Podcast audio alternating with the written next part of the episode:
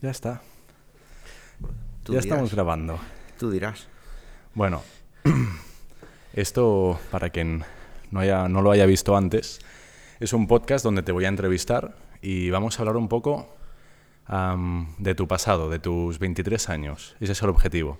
¿Por qué? Porque yo tengo 23 años y, y bueno, hay ciertas cosas que, que me replanteo. Muchos de mis amigos también se lo replantean. Y digo, pues se lo voy a preguntar a la gente que ya ha pasado por ahí. Y ese eres tú. O sea que, si te parece, preséntate, ¿cómo te llamas? ¿Cuántos años tienes y a qué te dedicas? Pues mira, me llamo Juanjo Casas, eh, tengo 60 años y ahora hace aproximadamente un año que estoy trabajando en una empresa de aromas, Vale, haciendo perfumes y historias de estas. muy bien. ¿Y, y qué haces en tu día a día? En mi día a día, bueno, pues aparte de trabajar, que me ocupa ocho horas, Vale, pues mm, hago cosas en casa, a veces salgo con tu padre a tomar algo. muy bien. y, y veo a, a mi madre, a mi padre. Esto más o menos es lo que hago entre semana. Muy bien. Y tienes dos hijas, ¿no? Sí, sí, tengo dos hijas. Una de ellas vive en Barcelona y la otra está aquí en Mataró estudiando magisterio y ahora está haciendo prácticas en el Colegio de Lourdes, que empezó esta semana pasada. Y bueno, está contenta. ¿Le van bien las prácticas? Sí, sí, sí, está muy contenta porque los niños la han acogido muy bien. Qué guay, Eso es importante. Le han hecho, el primer día le hicieron muchos dibujos, todos ponían su nombre y el de ella, y estaban todos como muy, muy eufóricos porque tenían una señoreta nova, ¿no? Qué guay. Y bueno, muy contenta. Muy bien. I l'altra filla meva, que s'està recuperant d'una operació ¿Mm? de, Es verdad. d'apendicitis, eh, està, està de baixa, però bueno, està fent projectes, està haciendo proyectos de, de, de lo que ha estudiado, su carrera de, Muy de bien. moda y diseño, y tiene algunas cosas ahí vistas, y bueno, intentando buscarse la vida. Muy bien. Oye, me, me hablas a la Aina, ¿no? La, la Peque, que está Peque. haciendo de prácticas ahora y tal.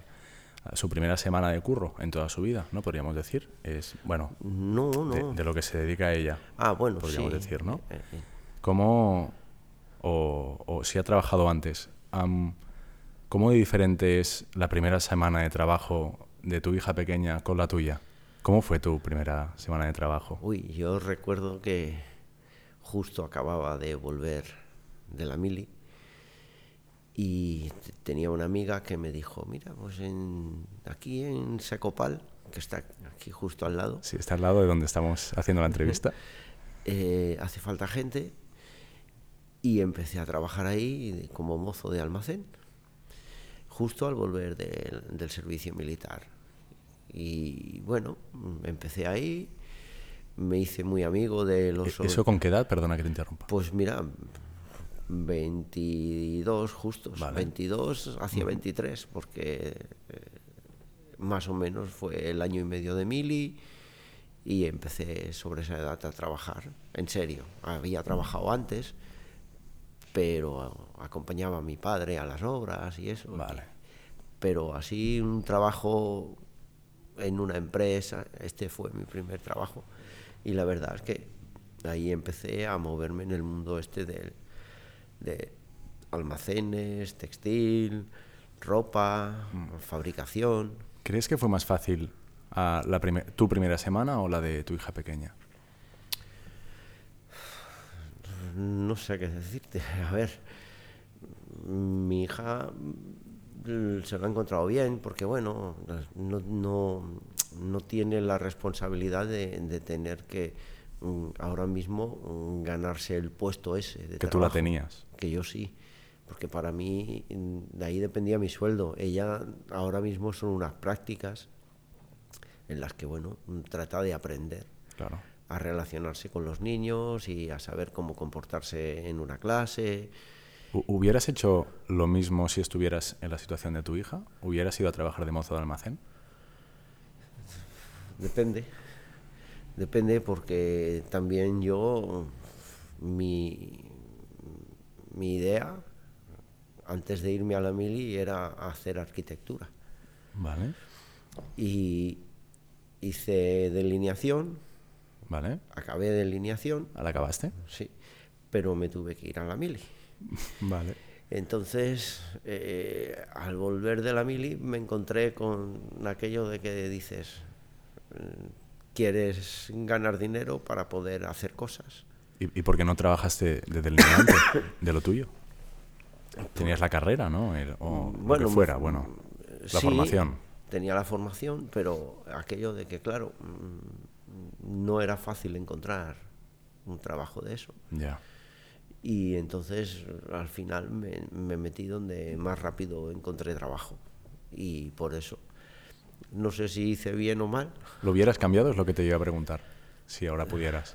Si ahora pudiera decidir, seguramente hubiera intentado ir por la vía del- de la delineación. Y, y entonces, cu- ¿cuál fue el factor? De, en lugar de ir a trabajar de delineante, que quizá hubieras estado más tiempo pasándolo un poco mal, sin ingresos y tal, am, no sé, mm, Pues el factor fue eh, la prisa. la prisa por, Por tener dinero. por ganarte tu, tu dinero para poder tener tu coche, para poder hacer cosas. Para poder tener tu coche. Tener coche, tener cosas eh, para poder empezar a, a vivir un poco tú a tu... Claro. a tu- a. Independencia, dirías, quizá. o- No, independencia, no, no, no estaba mal en casa de mis padres. Vale. Y, y bueno, estaba bien, pero bueno, nunca se sabe, ¿no? No- O nunca sabías, ¿no? Lo que podía pasar. También empecé a salir con una chica y, Mm. y bueno, Me querías invitar a cenar, ¿no? una, una cosa te lleva a la otra, ¿no? Y, piensas, bueno, pues algún día tendré que hacerlo. claro. Bueno, Y como no me vivo mal, porque realmente ganaba bastante dinero, porque hacía muchas horas extras y había mucho trabajo, entonces mm, me iba bien. Muy bien. Luego me hice muy amigo de los sobrinos del dueño de la empresa y con Vale. ellos salía, con ellos me lo pasaba Estabas muy cómodo bien. también en la Sí, sí, empresa, me lo sí. pasaba muy bien y los compañeros y todo. Guardo un, un grato recuerdo de Muy toda bien. aquella Qué época. guay. Pues qué guay. Sí, sí. Háblame, háblame un poco de la mili. ¿Cómo, cómo es la mili? Fu, la mili. La mili es la pérdida más grande de tiempo para una persona de 18 a 20 años. ¿Qué aprendiste en la mili? Nada, Nada. nada. O sea, solo aprendí a, a que cuando no tenía nada que hacer tenía que tumbado en una litera, tocándome las narices. Y cuando no, pues tenía guardia, que era lo mismo que estar tocándome las narices, pero, pero en vez de tumbado, de pie. o sea, era una, una, una chorrada. Ya. Y, y bueno, no, lo- a ver, no lo pasé mal del todo, pero tampoco Ya, no te gustó. Eh, es una, una experiencia por la que recomendaría. Porque incluso luego, años después, aquellos que eran los veteranos que me las hicieron pasar canutas, eh, trataban de, de quedar con nosotros, con todo el grupo de gente que habíamos coincidido, para vernos en Madrid o en, Ya. y a mí me mandaban la carta y les decía yo una mierda. Yo no voy a verte la cara. ¿Qué, qué, qué putadas? ¿Por qué no? Explícame la, la más heavy. Así, No, entre tú y no, yo. bueno, heavies no, lo que pasa que no, eres, no es que fueran heavies, pero como era todo el día que te estaban haciendo la puñeta, Ya. pues te quemas y no, no, no es agradable. Pero bueno, lo mismo que ellos me A hacían ti a, que te encanta que te hagan la puñeta, ¿no? sí, sobre todo eso. No, pero cosas graciosas, sí, te puedo contar alguna, Dame, pero dame alguna. Pues mira, esta es la más, la, la más heavy que hicimos nosotros a, a los veteranos. Vale. Un día les dio por venir y decir que querían comer caracoles. Vale. Claro, los caracoles tienen baba Sí. y hay que limpiarlos. Pues ¿qué hicimos? Los metimos en la lavadora para lavarlos bien. Y era una lavadora de aquellas antiguas de turbina. Con lo cual puedes imaginarte que, que la mitad de los caracoles salieron sin casa. o sea, fue brutal. Y bueno, y luego pues le cocinamos los caracoles. Qué grande. Sí, sí. A los dos días me dicen, toma, lávame los pantalones. bueno, yo te lavo los pantalones. ¿Dónde? En la misma lavadora. ¿Cómo quedaron los pantalones? Llenos de baba. Era... y de esas así hacíamos. Pero bueno, esas eran las buenas.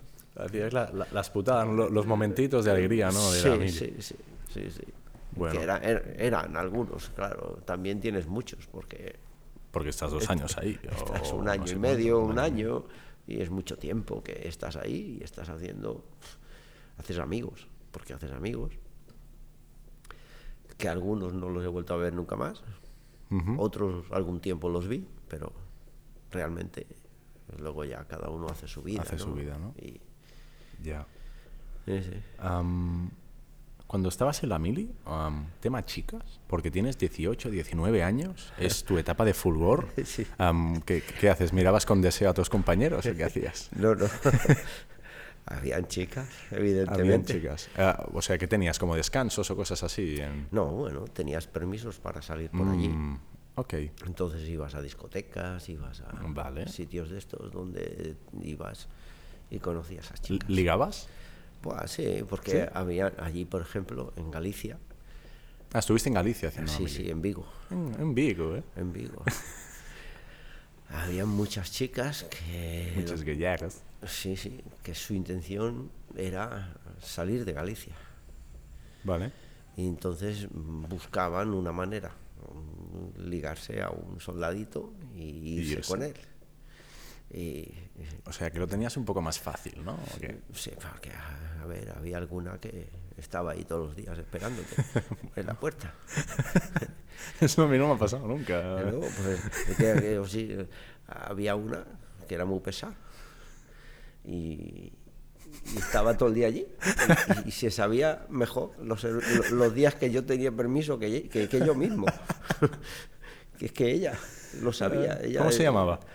Uy. Si quieres decirlo. ¿eh? No, no, sé, no, ni me acuerdo, ni, Ni me acuerdo. acuerdas. O sea, yo solo sé. que- Pobrecita, la dejaste ahí esperándote y no. Bueno, está ahí aún en Galicia ahí perdida. no sé qué será de su vida, pero es lo que había. Ay, Era un rato y ya está. un rato y chao. Bueno, am, cuando. O sea, cuando a ti, cuando estabas trabajando de mozo de almacén, te preguntaban, oye, de grande, ¿qué quieres ser?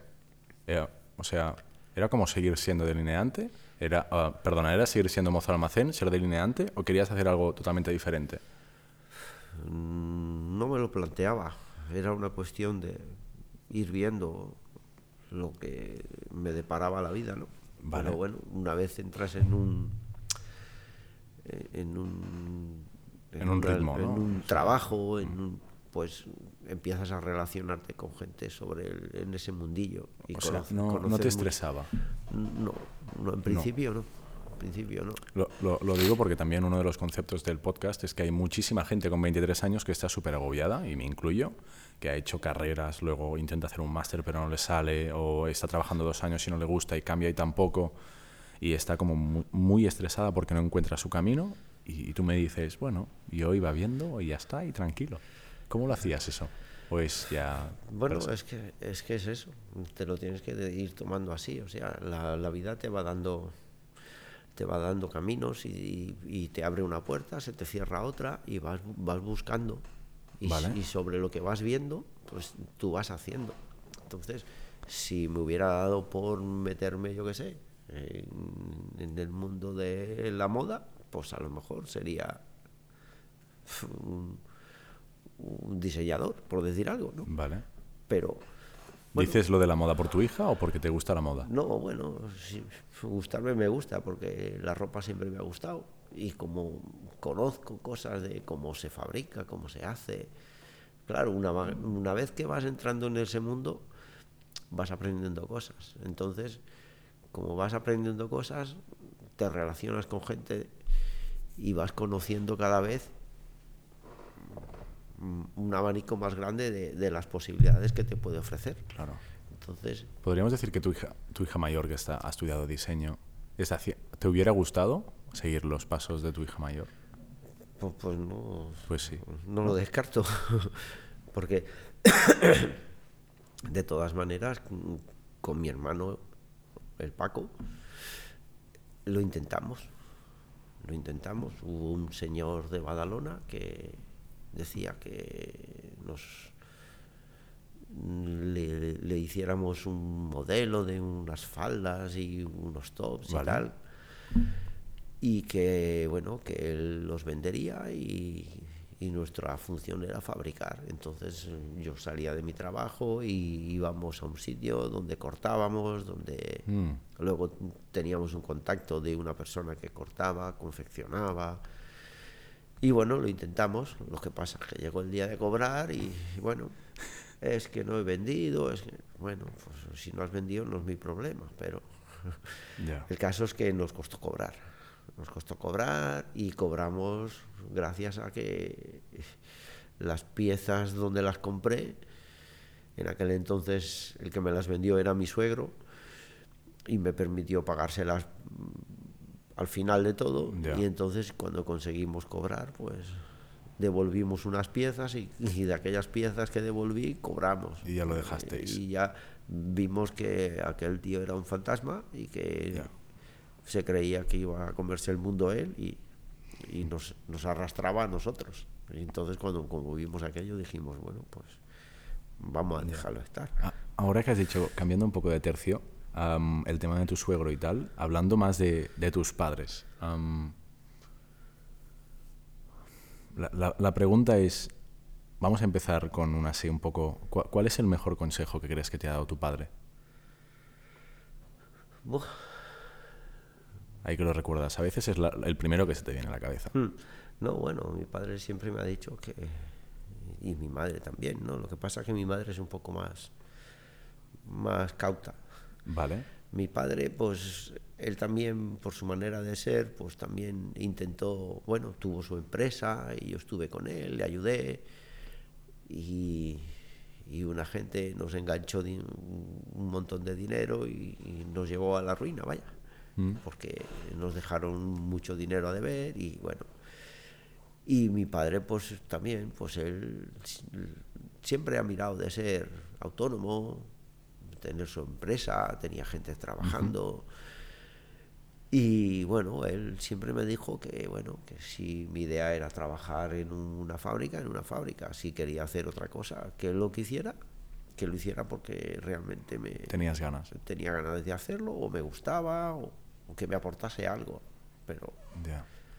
Luego no, lo hiciste por eso, ¿Eh? Luego no lo hiciste por eso, porque te, la, prisa te llevó a hacer una cosa que no era lo que tú querías hacer en un principio, En un principio no, pero como luego ya te acomodas en el...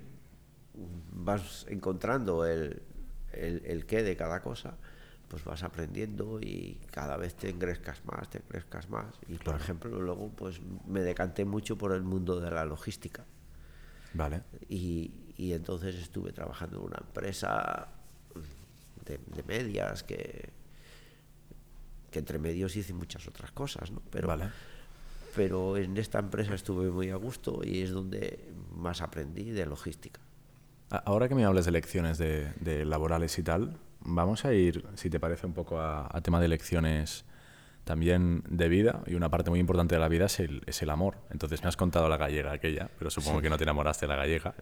Pero el primer amor, ¿qué aprendiste ahí? ¿Cómo, fue? Uy, eso fue...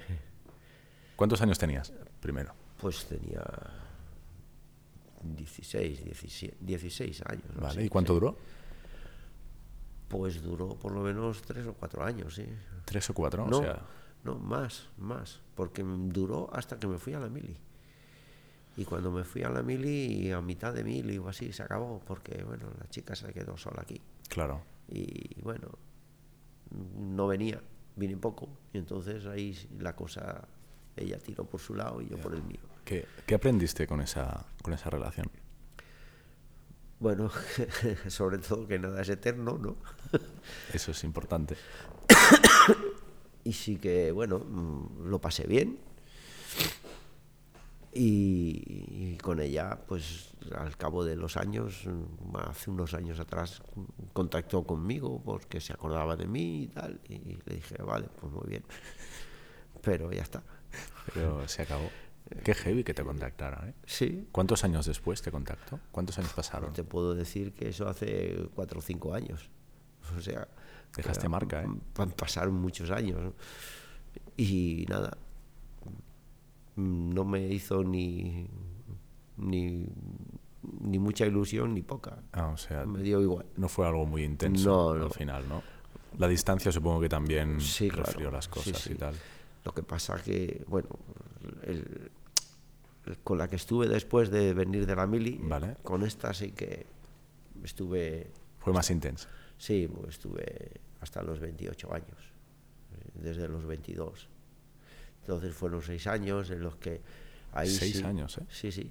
Mm. Ahí sí tú queríamos tener un proyecto de vida, ¿Y qué pasó? pues nada, que, que de buenas a primeras te dice que no que no sirve para estar en pareja. Y ya habíamos comprado una casa. Pero bueno, la casa se vendió, ella se quedó su dinero, yo el mío, y, y ahí se acabó todo. ¿Cuánto tardaste en superarlo? Sé que es un pregunta un poco difícil, pero... Hombre, pasé seis meses chungos y a los seis meses empecé a salir. Y entonces dije, pues ahora es la mía. Muy bien. Y estuve desde esa edad, desde los 28 hasta los 34 o así, que no conocía la que es actualmente mi mujer, la madre de mis hijos, con la que estoy súper bien. Y, y, y nada, y ahí fue cuando hice el cambio de decir, bueno, pues ahora quiero Ahora algo, sí. algo más serio y más, más. Sí. Entre medias había habido muchas cosas. Bueno, pero, eso está bien también, ¿no? Sí, ¿Lo disfrutaste eso? a- Sí, ¿Las otras cosas? sí, claro, evidentemente hacía lo que quería, como quería y cuando quería. E- Eso está bien, pero ¿no, ¿no crees que le damos como muchísima importancia? Porque yo muchas veces cuando hablo con, con- con gente, con mis padres o con amigos de mis padres o tal, me dicen, no, ahora con 23 no te eches novia, es lo típico, no, ahora disfruta y tal. Mm, pero, mm, ¿realmente? No es, no es decir ahora no lo hagas, o es, es dar con la persona con la que estás a gusto. La, pregunta que te quería hacer antes, al, al Juanjo que se acaba de vender una casa porque le ha dejado su, su pareja y está muy, muy mal, si tú ahora pudieras hablar con ese Juanjo, ¿qué le dirías? Hombre, pues que esos seis meses que no los pierdas. Que bueno, que, que ya está, que se ¿Consideras, o que, sea, ¿Consideras que estaban perdidos? no perdidos, pero lo, lo pasé mal porque, bueno, pues claro, porque las cosas duelen. Sí, sí, no, claro que duele. Y si tenías ciertas ideas y ciertos pensamientos de una relación y te encuentras de buenas a primeras con nada, pues bueno, te hace daño, pero te pilla eso, con 23, con 28 años, que haces lo que quieres, te lo pasas bien, después sí, conoces a mucha gente, sales para arriba, sales para abajo, viajas, haces muchas cosas que a lo mejor pues no hubieras hecho con esa persona. Y, y ahora que me cuentas, igual que me has contado la, la anécdota de los caracoles, de estos 28 hasta los 30 y pico, que hacías lo que querías, como me has dicho, cuéntame como la mejor fiesta, una anécdota así increíble. Uf, es que No- he tenido, es, es complicado, ¿eh? Pero... he tenido muchas. bueno, eso es, eso es bueno. no, eh, yo qué sé. digo, ¿Dónde salías? Pues mira, eh, íbamos a, a cuatro, ¿Vale?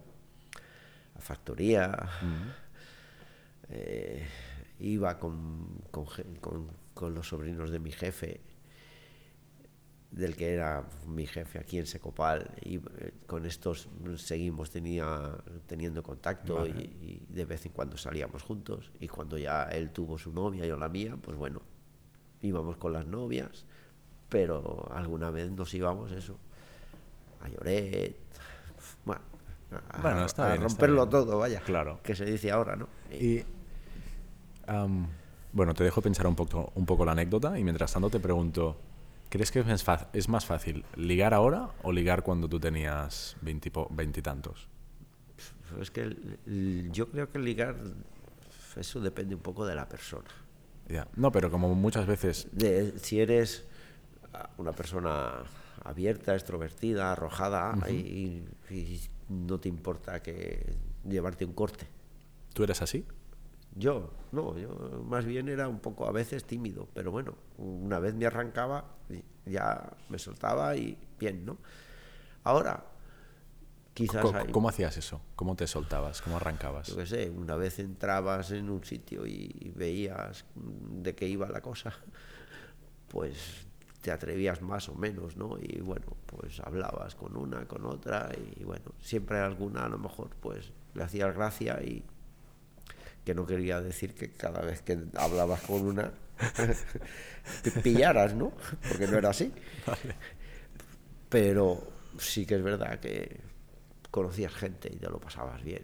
Ibas con amigos, conocías a chicas y, y, claro, por ejemplo, íbamos mucho aquí a un sitio que se llamaba Shermans ¿Vale? y, y ahí conocíamos a todo el mundo, y a chicos, a chicas, y éramos muchísimos que nos conocíamos y lo pasábamos súper bien. Con esta gente de Secopal íbamos todos los viernes. Salíamos de trabajar y nos íbamos a tomar algo ahí, o sea, Y en, en- en esta época, ¿no? Es, es muy usual si se sale de fiesta y tal, el tema de, mm, bueno, de drogas, ¿no? De, de ambientes así un poco turbios y demás. No te lo voy a preguntar por ti, que si me lo quieres contar bien, pero en, en tu entorno había gente que se drogaba un poco a lo bestia. No, a, a lo bestia no, puede que sí. Yo nunca estuve en un entorno así. Yo sabía de gente que fumaba porros. Yo lo, lo llegué a probar, pero como no me gustó, pues nunca más. No seguiste. No, nunca más. Había gente que sí que se hacía alguna raya de coca y tal. Yo nunca lo probé. Y ¿Por qué no? No, porque no me llamaba la atención. Yo pensaba que para pasármelo bien no necesitaba ayuda. Muy bien. ¿Lo probarías ahora? Ahora. Antes, antes de morirte. O- No, no, no es una Tampoco. cosa. No, y ahora incluso he dejado de fumar, o sea que hace muchos años que sana. dejé de fumar y, y no lo echo de menos. Y yo había fumado, pero bueno, llegó un punto que dije, pues ya no fumo más. Y bueno, cuando nacieron mis hijas, eh, como me tenía que ir a fumar al balcón, pues ya llegó un punto que dije, bueno, pues ya no fumo más. Vale. Y lo dejé. Y no lo echo de menos. Beber, sí, ves, bebo alguna copita más. Bueno, un gin tonic, ¿no? El gin tonics algunos caen. Pero bueno, Es- eso está bien. eso está bien. Am, una pregunta, bueno, le puedes dar el nivel de intimidad que tú quieras, pero am, la pregunta es, ¿es mejor el sexo a los 50 o a los 23? Depende. Depende de. Nah, no me digas, depende. No, bueno, pues que ¿23 o a los 40? Con 23 tienes mucho que aprender todavía. Vale. Con 40 ya sabes un poco más. El último día estaba hablando con un amigo para darte un poco de también, tirarte una cuerda ahí, que, bueno, tiene mi edad y me dijo que el sexo tenía que ser mejor entre los 20 y los 25 años porque físicamente es, ah, el me- es cuando tu cuerpo genera más, más testosterona. ¿Es así? Mm, Yo no lo sé, pero yo sigo teniendo las mismas ganas que antes. O sea, ¿Te lo pasas igual de bien, más o menos? me lo paso muy bien ahora. Diferente. Es diferente. Sí, porque quizás con, cuando eres más joven, dependiendo también con la persona con la que Ah, estás, eso es muy importante. si sientes más o menos por esa persona, si es simplemente un aquí te pillo, aquí te mato, pues lo, lo haces de una manera o te lo montas de una manera. o- Yo te puedo decir que yo he estado con chicas que, que bueno, que me lo he pasado bien, pero que me daba igual lo que sintieran ellas. Ya. Me preocupaba el hecho de decir, quiero que se lo pasen bien, pero si lo haces con tu pareja o tu mujer o tu, una persona a la que quieres, pues supongo que quizás te esmera un poco más. Claro. ¿no? Pero en general te lo sueles pasar bien. Am, explícame cómo es tener un hijo. tener un hijo. Una hija. Sí, La primera, por ejemplo. La primera, lo más grande. Cuando, ¿Cómo te enteras de que tu mujer está embarazada? Bueno, eh, cuando decidimos ir a buscar un hijo o una hija, tomamos la decisión los dos y pensamos, bueno, cuando te quedes embarazada, te quedas. Y bueno, como el, el tema de los ciclos estaba bastante controlado, porque si, to- si tomas anticonceptivos, pues sabes cuándo te puedes quedar embarazada, ¿no? Puedes Vale. tardar más o menos. Yo sé que por, los, por las cuentas que hemos hecho después, con los años, pues sí que sabes que a lo mejor se quedó embarazada en los primeros 15 días que lo estuvimos probando. Y, y cuando te lo dice de Juanjo, estoy embarazada, Oh, ¿cómo es eso? eso es ¿Dónde te lo dijo? en casa, en Vale. casa. eh, bueno, en, ca- en casa no. Fuimos al médico, porque bueno, eh, la, la regla tenía que venir, y Vale. la- el periodo tenía que venir, no vino. Vale. Y entonces piensas, bueno, pues vamos a mirar. Y sí, sí. Y sí. Y al final, pues bueno, en el mismo mes hicimos la. Hicieron una ecografía y ya. Se, nos cercioramos de que era ¿Ahí, cierto. ahí se oye el corazón o, o no? No, no? Supongo que bueno, no. no, ahí ves el pequeño embrión Ah, y, vale, vale. y una cosita ahí muy pequeña, pero ya ves que hay algo. Y ¿Qué, el- qué sentimiento tienes ahí? Bueno, yo te puedo decir que en la primera ecografía me mareé. Una cosa así muy surrealista, pero entre que donde estaba el ecógrafo era pequeño y hacía calor, pues me mareé. Tuve que sentar. Una cosa así rara, pero bueno. Como anécdota era... Es gracioso, está sí, está gracioso, sí. Que te marees viendo una imagen, ¿no? Pero no, es, es- es muy, muy, muy intenso, una cosa muy grande, ¿no? Y además te pones súper contento, súper feliz, ¿no? Y a partir de ahí, pues a cuidarlo todo, ¿no? ¿Qué haces? ¿Qué no haces? Eh, claro, has de cuidar a la persona que lleva a tu hijo, ¿no? Claro. Y estás con esa persona, pues a todas, ¿no? Y, y ya cuando nace, que de repente dices, "Mm, so- soy padre. Sí, sí. Soy padre de esta criatura. Sí. Es que, ¿cómo es eso? No, no me lo puedo imaginar. ¿Da miedo? Hombre, es- es respeto, miedo no, porque miedo no tienes que tener, porque eso, como todo en la vida, es una experiencia de la cual te vas a ir nutriendo cada día. Claro. Y yo me encontré con que mi hija, la grande, al nacer, tuvo un problema respiratorio, nació en- la clínica de la Sagrada Familia y la tuvieron que, que llevar al Valdebrón a neonatos en una ambulancia de aquellas, una UCI móvil y bueno, una historia. Y yo solo sé que salí a la vez que la ambulancia del hospital y llegué antes. No sé cómo llegué a- al hospital de- del Vallebrón, pero yo estaba ya esperando a mi hija cuando entraba la ambulancia, el- entraron los enfermeros con la niña en, en la UCI móvil. Y bueno, allí vi cosas muy grandes, muy fuertes, que no se me olvidan. ¿Qué viste? Bueno, vi eh, bebés con todo lleno de cables, porque estaban mal, muy mal. Vi también a cinco bebés que habían nacido de prematuros, porque eran cinco, un parto de cinco. Vale. Eran como ratones, de color morado. Pues eso no se me olvida en la vida, porque eran muy pequeños y, y no estaban ni, ni acabados de formar, como aquel que dice. Claro. Pero fue de lo más fuerte que he visto.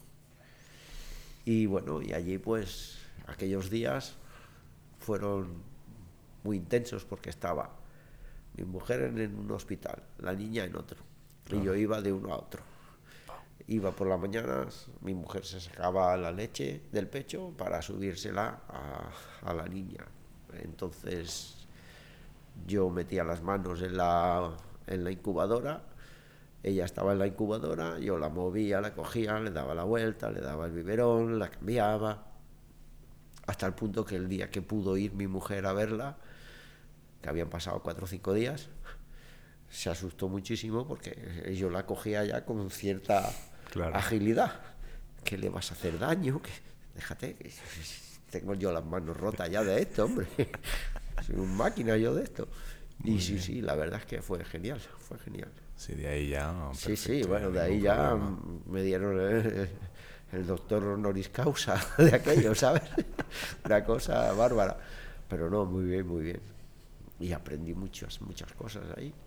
Y eso. Vaya experiencia, ¿eh? Buah. Sí, no, sí, sí. Además es. La primera, además. La primera, porque te lo encuentras de golpe, va. Y dices, bueno, esto hay que salir. Y sales, vamos y sales. O sea, es que ahora mismo tú con 23 años no tienes que pensar que no hay nada que te, tiene, que te tenga que asustar.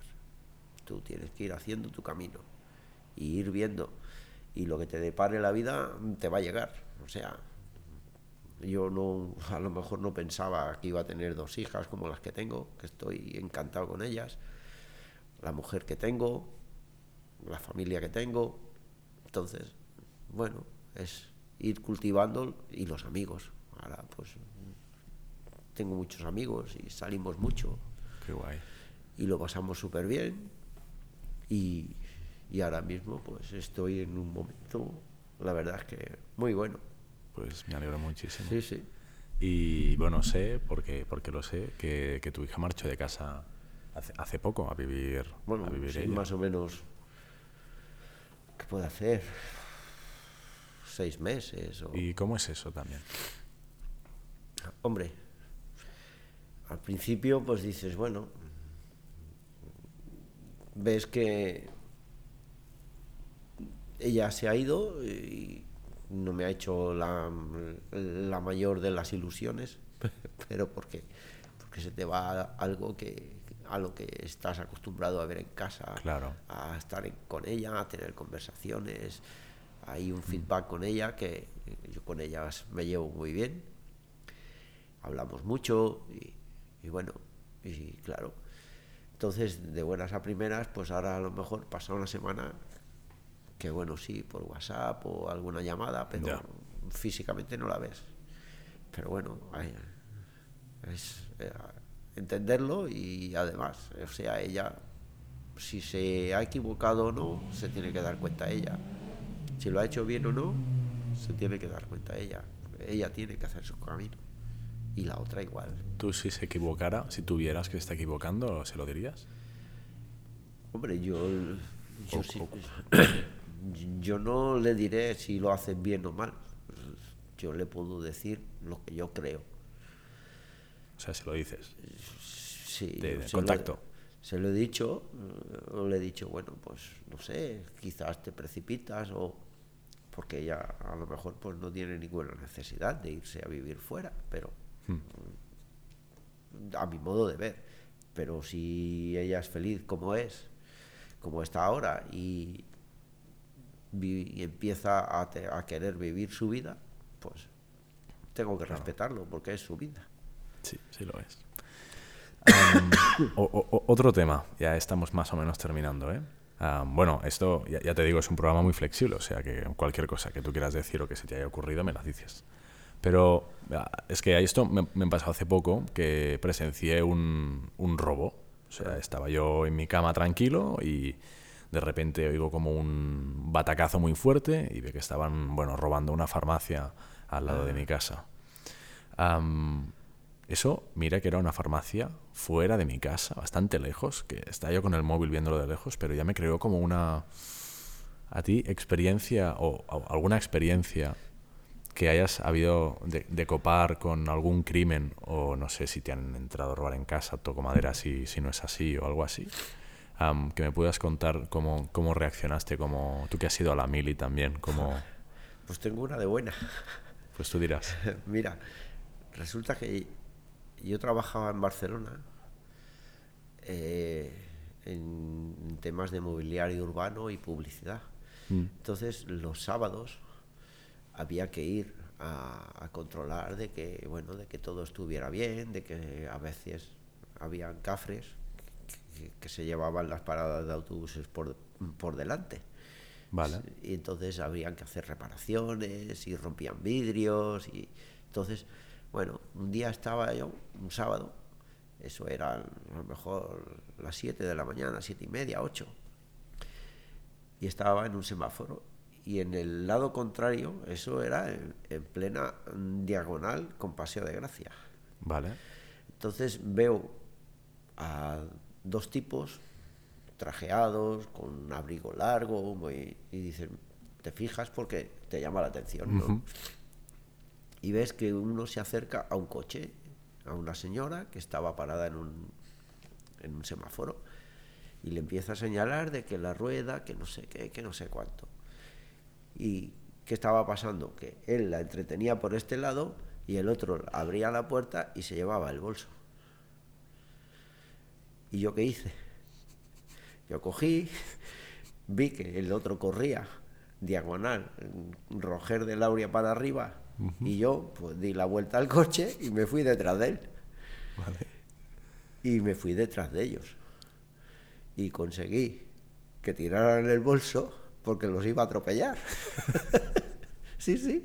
O sea, literal, o sea, yo iba con el coche vi, detrás de ellos y ellos, por mucho que corrían, pues este, se metieron en calles estrechas, pero es que no podían...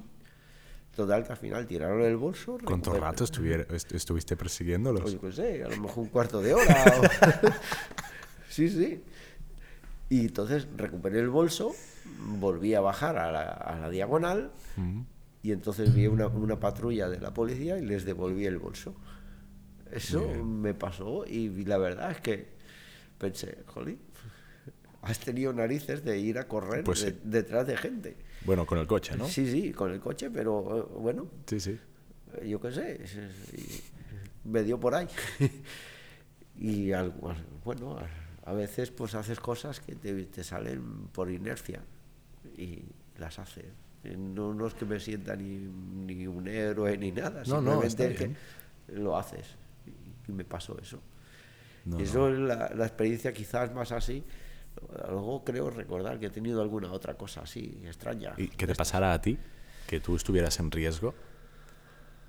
No, yo directamente en riesgo, no. Yo en riesgo ¿O directamente. una pelea o yo qué sé? no, peleas. no, de, de- de joven, vale, vale. con 14, 15 Ah, años. vale. Era- eras un poco... Eras un chico difícil para tus padres con 14, 15 años, ¿o no? No, no. No. No, lo que pasa que, bueno, tenía 14 o 15 años y salía esto, lo otro, pero. Y luego tenía tres, tres, tres amigos que eran amigos, pero me daban mucho por culo. y siempre estaba peleado con ellos. Y siempre me, me peleaba con ellos. Y claro, el problema de eso que era, le pegabas a uno y te tenías que pegar con los otros dos. Porque siempre iban juntos. Y bueno, pero eh, eso era con 14 años o 15. Sí, bueno, peque. no, peleas así de grandes no. Oye, Cuando yo- siendo mayor no. Una, una pregunta que acabo de tener. cuando, cuando alguna de tus hijas, ya que tienes dos niñas, se hace novio o algo así, ¿tú tienes la típica charla de papa con el novio de decir, cuidado, o no? No, no, yo no, No. la, he- no la he tenido. Ah, vale, no la has tenido. no la he tenido, pero sí que una vez ya los conoces y tienes cierta confianza, le dices, Les metes, ¿no? le dices "Ey, cuidadín, Sí. eh, no te metes en su vida porque no te metes en su vida, pero bueno, eh, le, como le coges aprecio y cariño, pues eh, me veo no en, no en el derecho ni pero sí que si le tengo que decir algo primero se lo digo a mi hija claro. Y le digo oye esto no me gusta o esto y si veo algo que no me gusta primero se lo digo a ella. No, claro. o a, a- a cualquiera de ellas. Entonces si yo veo que no se están portando bien con ellas se lo diré a ellas y luego si la cosa continúa pues entonces a lo mejor sí que podría llegar a decirle algo. Pero creo que mis hijas son mayores y son autosuficientes como para según qué situaciones poderlas parar Claro. no me gustaría tener que meterme Sí, no, me, porque ojalá. sería Sería un problema. Muy, eso. muy triste. sí, sí. Pero bueno, con mi hermana también me pasó. Mi hermana era mi hermana la pequeña ¿Vale? y cuando se echó un novio, pues hubo un momento en que el muchacho ese hizo algo que no me gustó y se lo dije. Claro, es, es tu hermana. Pues lo haces. Le paré los pies y ya está. Vale. Pero bueno, tampoco llegó a más. Ya, ya. Bueno. Porque supongo que se lo dijiste con una cara y, Ya. y de una manera que ya no, no tuvo ganas de... No, claro, yo también tenía, pues eso, a lo mejor 7, 8 años más que él o 10. Claro. Entonces, claro, ya es diferente. Muy bien. Mira, ya te voy a hacer las últimas tres preguntas, que son muy breves, muy breves. La primera es, es, es tema de consejos, o sea, consejos que le darías si en lugar de yo aquí estuviera tú, tú de 23 años, que le dirías, Juanjo Pequeñín, es total. La primera es, ¿qué consejo amoroso le darías a tu yo de 23 años? Amoroso. En plan breve, así. Sí.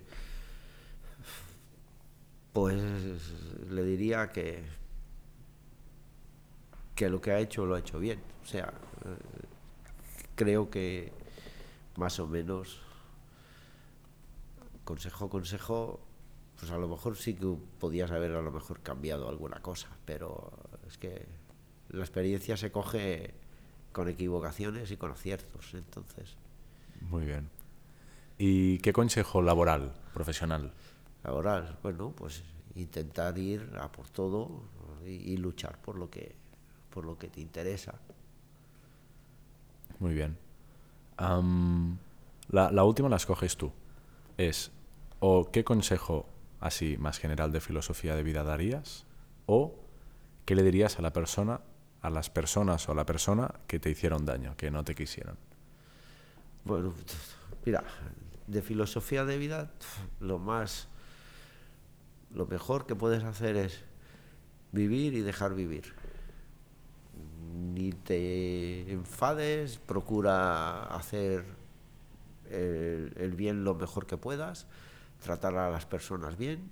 Eh, Eso lo dices, pero hace cinco minutos me estabas contando que estabas persiguiendo a dos personas Bueno, con un coche 15 minutos. Sí, pero es, es que esos estaban haciendo daño a alguien que... Pero, Sí, vale, y era vale. gratuito, o sea, eh, esos no lo estaban haciendo por, por hacer un bien. O sea, vive y deja vivir, pero si ves algo que no, métete. Si es algo, algo que te puede exacerbar, te puede enervar, pues, pues sí. Hmm. Vale. Eh, o sea, eh, las injusticias, si las ves y puedes hacer algo para evitarlas, pues lo haces. Lo haces. Si puedes.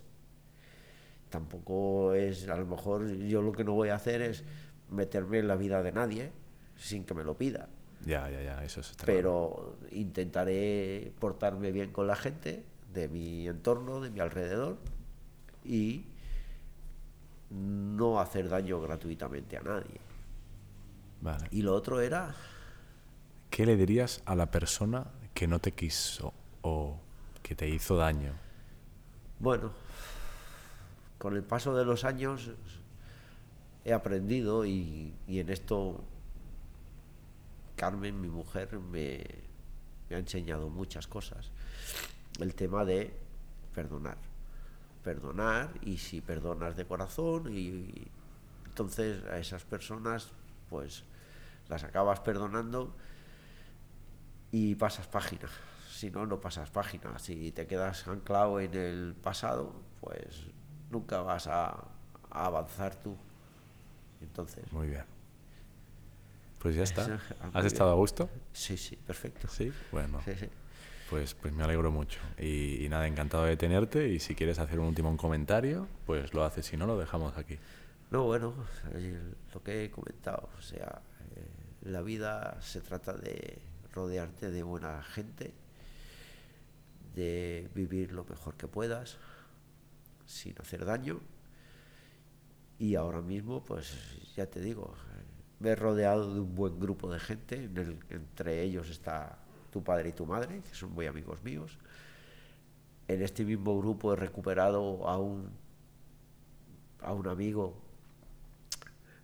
que por circunstancias, bueno, de la vida, él se casó, yo me casé, eh, pero que lo conozco desde que teníamos 15, 16 años, las hicimos muy gordas, de, pequeños, de jóvenes, y ahora pues estoy encantado de haberlo recuperado, esta, esta, amistad. Y a través de él y de tu padre y este grupo, pues he conocido a gente muy maja y en la que estoy genial, me lo paso muy bien y disfruto lo, que, lo que me va dando la vida a diario. Qué guay, Juanjo. Sí, sí. Muy bien, pues ah, haz el cat final, haz una palma y lo terminamos aquí. Bueno, pues corten. Muy bien. Muy bien. Hay que parar esto también. Ay.